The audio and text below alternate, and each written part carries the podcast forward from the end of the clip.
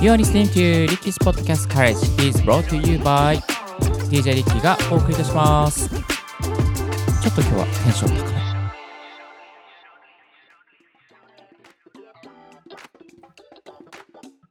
グッモニーポッドキャスト大学の DJ リッキーです。この番組はポッドキャストのことを勉強できるポッドキャスト番組をお送りしております。ポッドキャスターに関係する最新のテック情報や機材レビュー、海外情報、ライフハック情報を Apple Podcast をキーステーションにマルチ配信でお送りしております。今日お届けするトピックはこちら。ポッドキャストでうまく話さないたった一つのコツ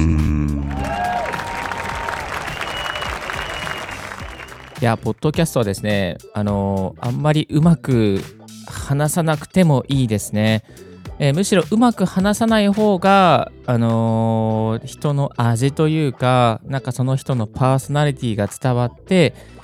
より良いというですね、結論に至っております。まあ、各いう私もですね、ポッドキャストは最初うまく話そうと思って、結構いろいろと作り込んでいましたけれども、やっぱりね、それだとなんかこう、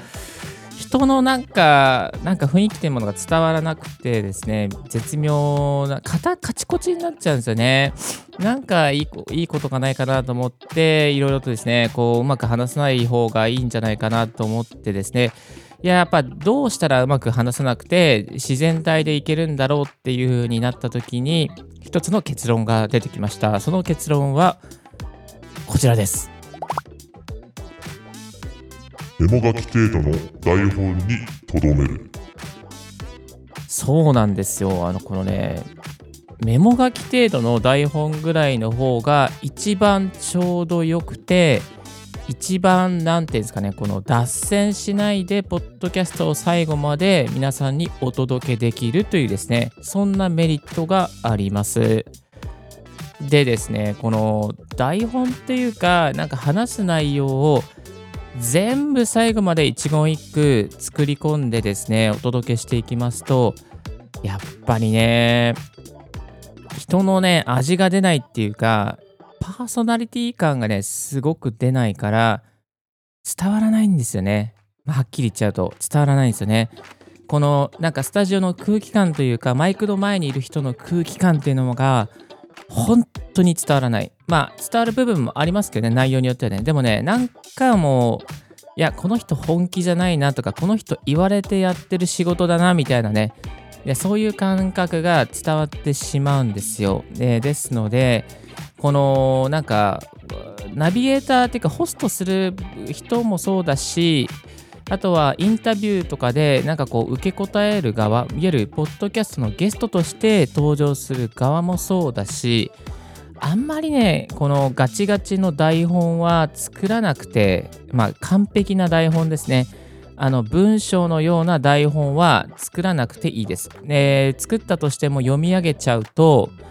あ本当になんかね、こう残念な感じになっちゃうんですよね。で、実際、私、リッキーがですね、社内ポッドキャストというか、ちょっとですね、あの、ポッドキャスト企画、別企画でやっていて、ゲストの方を呼んだ時に、その方がたまたますごく真面目な方だったんですよね。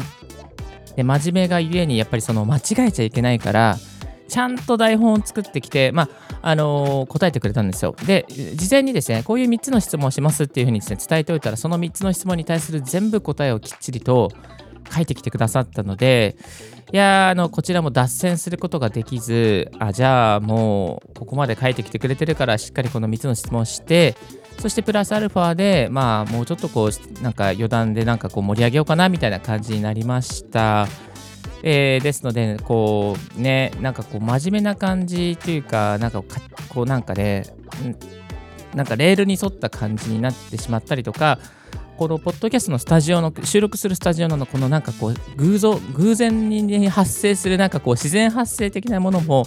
そこでこうなんかできにくくなってしまう部分もありますのであんまりねこうね台本ってね作らない方が、まあ、いいかなと。いいかなというかそれ作らないでください。いいかなじゃないですね。作らないでください。はい、えーそそれが絶対ねあのポッドキャストでうまく話すコツにつながっていきます。であのやっぱ心の中で間違っちゃいけないなとかあもうなんか間違えたらこんなのなんかカットして編集しなきゃいけないカットしてくださいみたいな感じになると思いますけども、まあ、間違いを、ね、許してあげる自分の心の中で、まあ、間違っちゃったけどね、なんかあの、なんとかなるでしょみたいな、もう一回取ればいいでしょみたいな感じですね。許してあげる気持ちを持っていくということも大切になっていきます。まあ、そうすることでですね、あの間違いに対してもですね、怖くなくなるっていうメリットがありますね。はい。えっ、ー、と、ポッドキャストでうまく話さないたった一つのコツ、その結論は、メモ書き程度の台本に留めるですね。これにつきます。はい。もう一度戻りますけど、これです。えー、今日もですね、今、ざっとこの話してますけども、大体今もう5分ぐらい話してますけど、1、2、3、3行。3行。たった3行。えーって感じです。3行でもね、やっぱこんだけ話せるんですよね、やってるとね。あの、もう750回ぐらい、これ多分752回のオンエアですけど、それぐらいやってるとですね、もうなんか慣れ、自然に慣れてきます。自分の型ができてきますので、あのぜひ続けていただいてですね、なんかいい味を出していただきたいなと思います、リスナーの皆さん。もうすでに出している方もたくさんいらっしゃる、私の先輩もたくさんいらっしゃいますので、あのもっといい方がたくさんいるので、そういうのを参考にしていただきたいなと思いますけれども、実際にですね、リッキーがこのメモ書き何を使っているのかといいますと、過去の親でも紹介しましたが、ダイナリストっていうですね、あのアウトライナーですね、いわゆる議事録とかアウトラインを整理していくための、そういうこのアプリケーションを使っております。このアプリケーションですね、そのあの H1 から H3 のタグが付けられるので、まあ、H1 にするとすごく太字になって、H2、H3 になると細字になってですね、あのなんかこう、文章のね、あの整理にね、すごく使えますし、台本としてもね、すごく使えるんですよね。